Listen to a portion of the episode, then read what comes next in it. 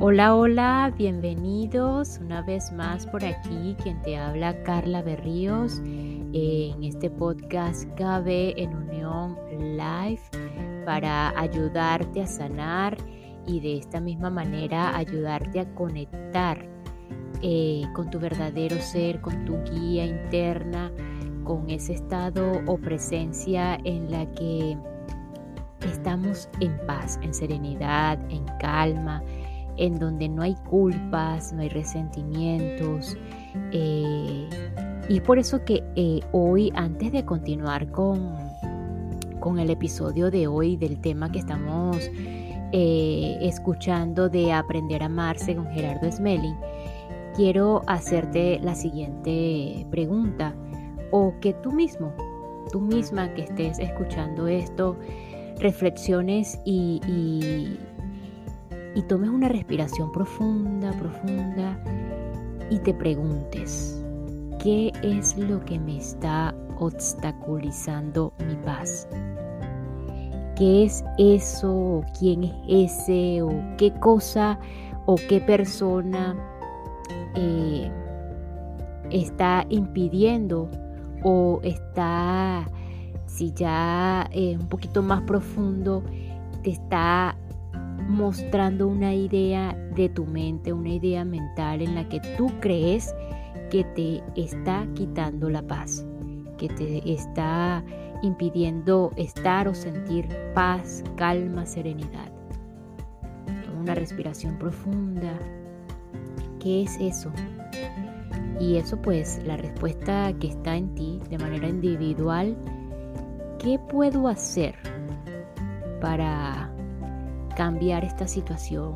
¿Qué puedo hacer para transformarlo? ¿Qué puedo hacer para eliminar ese obstáculo de que me está impidiendo sentir paz, estar en paz, o estar en armonía, o estar en serenidad?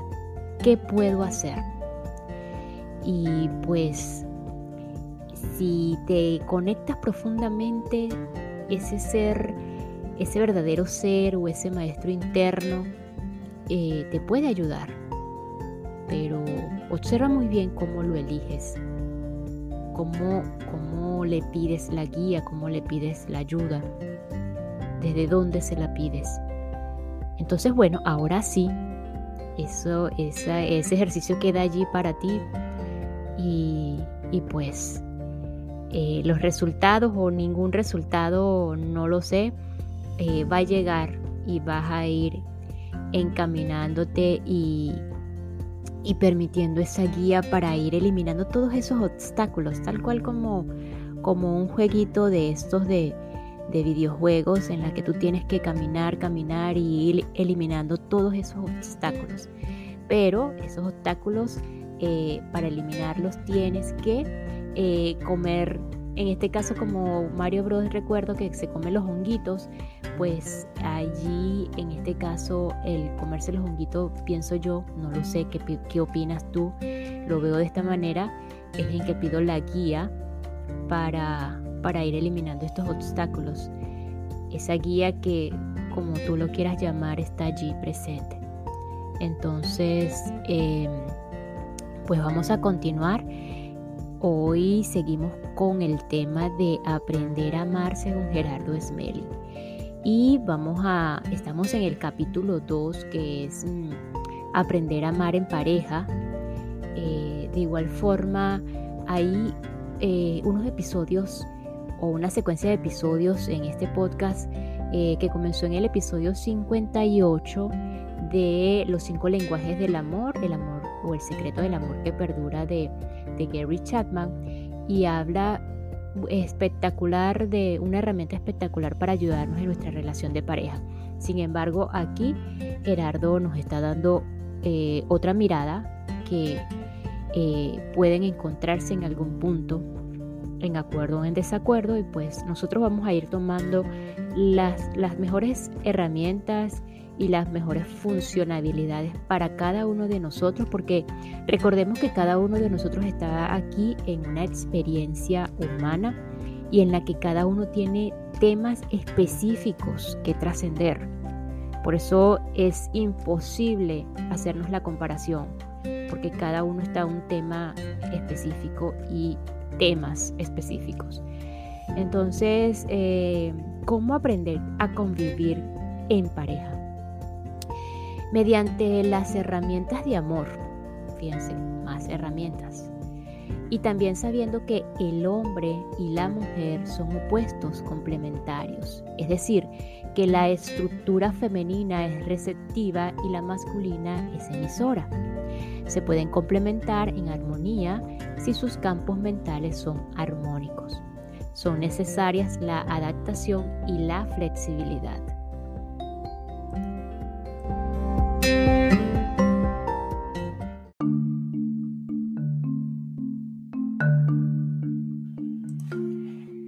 ¿Cómo manejar armónicamente una relación de pareja? Lograr una adecuada estabilidad en la pareja requiere como mínimo el cumplimiento de los siguientes pasos. Número 1. Revaloración del significado del amor. Número 2.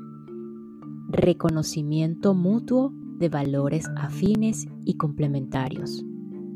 Número 3. Atracción y enamoramiento. Número 4. Elaboración de acuerdos. Número 5. Usar la creatividad. 6. Abrir la mente y salir de los patrones mentales y las creencias culturales. 7. Armonizar la diversidad. 8. Comunicación.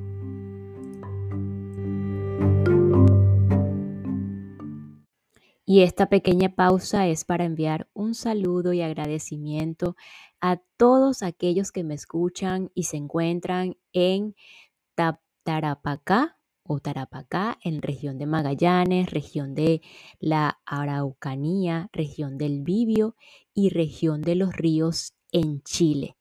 Gracias Chile por su apoyo, por su receptividad y por escucharme. Gracias, gracias, gracias.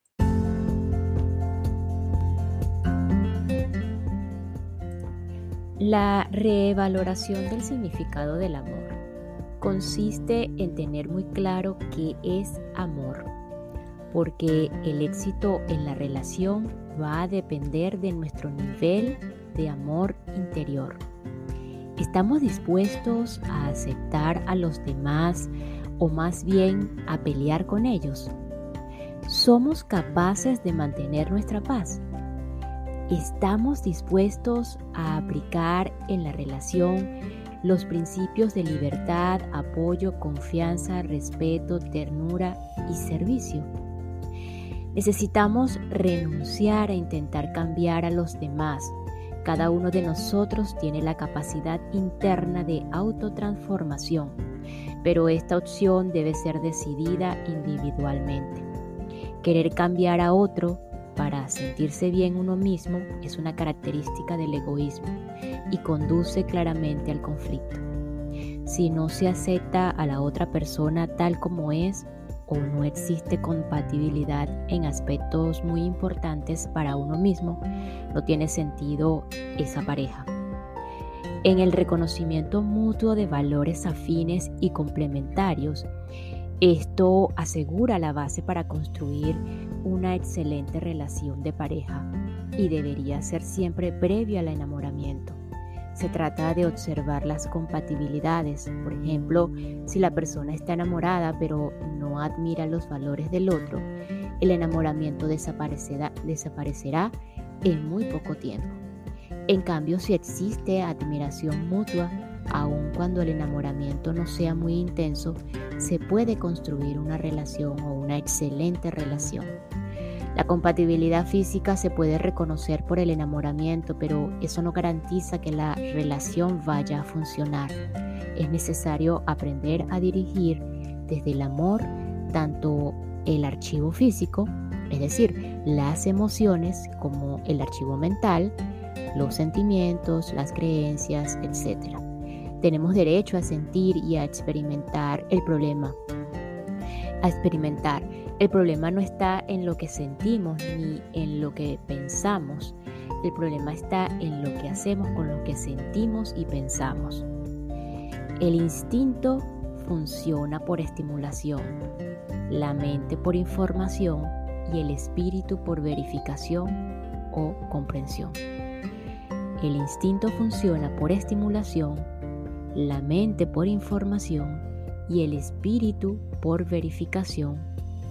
Y esto nos lleva a la comprensión. La compatibilidad mental se puede reconocer en la capacidad de ponerse de acuerdo. Ahora bien, en la atracción y el enamoramiento, la atracción no es, es puramente física, emocional, no mental ni racional. Cuando una persona se siente atraída por otra, suceden ciertos fenómenos en su cuerpo. Se acelera el pulso, aumenta la presión sanguínea y el ritmo de la respiración. La otra persona aparece en la mente de una manera obsesiva. Todo esto ocurre porque el instinto reconoce algo atractivo. Sin embargo, la admiración tiene que ver con lo mental, nos fijamos en características afines de la personalidad y con lo espiritual, valores y virtudes. Tanto el enamoramiento como los sentimientos que resultan de una atracción física son poco dignos de confianza de cara a establecer una relación.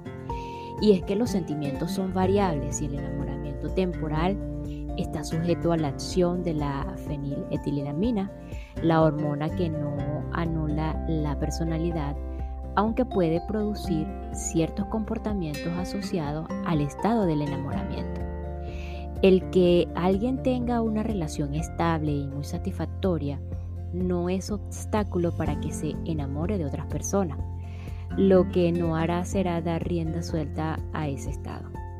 Lo dejará pasar como lo que es una emoción temporal a la cual no prestará atención, pero tampoco se negará a disfrutar de la sensación puede ser que ni siquiera diga nada. Con esto queremos decir que negar nuestra naturaleza humana no es sabio. En cambio, manejarla con sabiduría nos permite canalizarla. No es recomendable romper una relación de pareja solo porque uno se enamoró de otra persona, pero tampoco hay que negarse a experimentar el enamoramiento. Se trata de gestionarlo con sabiduría y comprensión sin negar la realidad. Enamorarse es una condición de la genética, no de la razón. Uno no decide enamorarse, igual que no elige tener hambre. Lo que decide es comer. Pero el enamoramiento abarca también emociones y sentimientos. En cuanto a la elaboración de los acuerdos, una vez que la pareja decide iniciar una relación es necesario que establezcan acuerdos muy claros sobre la forma en que aquella se desarrollará. Han de precisar los tiempos y los espacios a compartir, las aspiraciones y metas comunes, la economía y el trabajo, los sentimientos y deseos particulares, etc. Y se necesitan compromisos autoasumidos frente a estos acuerdos. Para lograr una integración de los opuestos complementarios hace falta usar la creatividad, que permite manejar las diferencias. La creatividad nos conduce a la integración y desde allí logramos a la adaptación, que a su vez nos guía hacia la unión. Los hombres y las mujeres no somos iguales, sino complementarios, y la única forma de armonizar nuestras diferencias es a través del acuerdo no de la imposición. Por naturaleza somos perfectamente complementarios, pero si no se maneja correctamente el acuerdo, ese complemento en lugar de convertirse en armonía se transforma en conflicto. La rigidez mental presente cuando, eh, cuando se cree que algo no puede hacerse bloquea la creatividad y hace desaparecer las opciones para conciliar las diferencias. Por el contrario, cuando nos salimos de los patrones mentales y las creencias que vienen dados por la cultura, no hay conflicto que no pueda solucionarse. Aprovechemos las diferencias para complementarnos, para que la relación sea más armónica. A esto se le llama armonizar la diversidad. En una pareja excelente ha de haber comunicación sana, acuerdos, compromiso, estabilidad y satisfacción. El primer acuerdo que le proponemos a una pareja es el de la comunicación sana y eficiente. Todos los demás pueden esperar, pero si no hay un acuerdo de comunicación, ningún otro podrá construirse. Este acuerdo consiste en mantener siempre abierta la comunicación. Cuando se rompe el canal, la relación se acaba.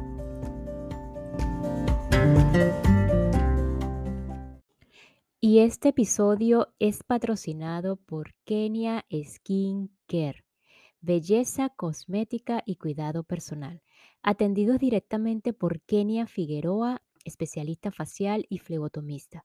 En Kenia Skin Care te pueden ayudar con facial profundo, plasma rico en plaquetas, servicios de dermapen, así como peelings químico facial. Si te encuentras en Orlando, Florida o cercanía y deseas belleza, cosmética y cuidado personal, puedes contactar o comunicarte directamente con Kenia por el número 407-271-6182 o a través de sus redes sociales en Facebook, Kenia Skincare o Instagram, arroba Kenia Piso Skin Piso Care. Belleza, cosmética y cuidado personal.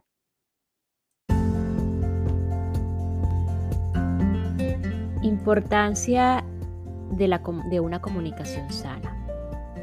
Establecer una comunicación sana ayuda a la pareja a encontrar solución a la mayoría de las dificultades que usualmente se presentan en la relación y apoya el desarrollo de la confianza mutua. La comunicación de los valores de cada uno, así como de los sentimientos y emociones de amor, debe convertirse en una, una costumbre diaria de la pareja. Por su parte, los desacuerdos deben tratarse en un ambiente de total cordialidad y neutralidad, planteando mutuamente lo que sería necesario para hacer más satisfactoria la relación y evitando expresiones agresivas o impositivas como es que tú me molesta cuando o no quiero que tales expresiones pueden sustituirse por otras del tipo me gustaría que pienso que puedes apoyarme en ¿qué te parece si la comunicación sana requiere pues de varias condiciones?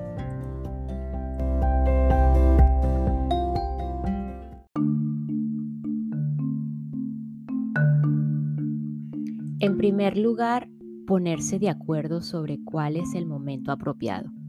Este no es aquel en el que las personas están alteradas ni durante un viaje o cuando están realizando actividades en las que su mente está ocupada.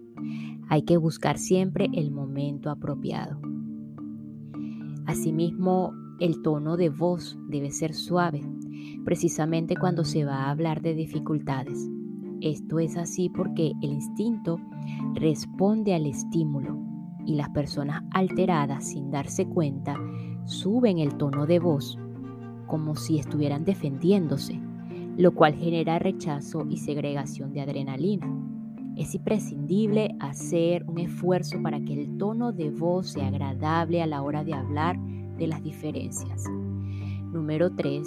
Las frases han de ser amorosas, es decir, no deben llevar implícita ningún tipo de inculpación reprimida o reprimenda o invalidación. No busquemos culpables porque nadie tiene la intención de equivocarse. A los errores se les busca soluciones, no culpables. Número 4. Acompañar las palabras de la postura corporal adecuada, porque la comunicación con el cuerpo supone el 80% de lo que decimos y la verbal solo el, 20%. Parte del proceso de sumar amor a la vida, de mejorar las relaciones y de la limpieza del ego consiste en modificar el lenguaje, el vocabulario aprendido. Para nosotros que ya somos adultos, adultos, esto implica una reeducación de la expresión verbal, la cual influirá positivamente en el reacomodamiento de nuestro comportamiento externo.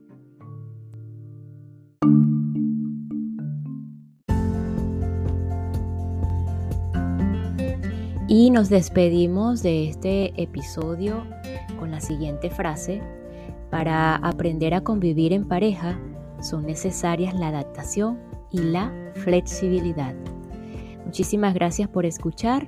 Continuamos mañana para aprender a amar según Gerardo Smelly. Gracias, gracias, gracias.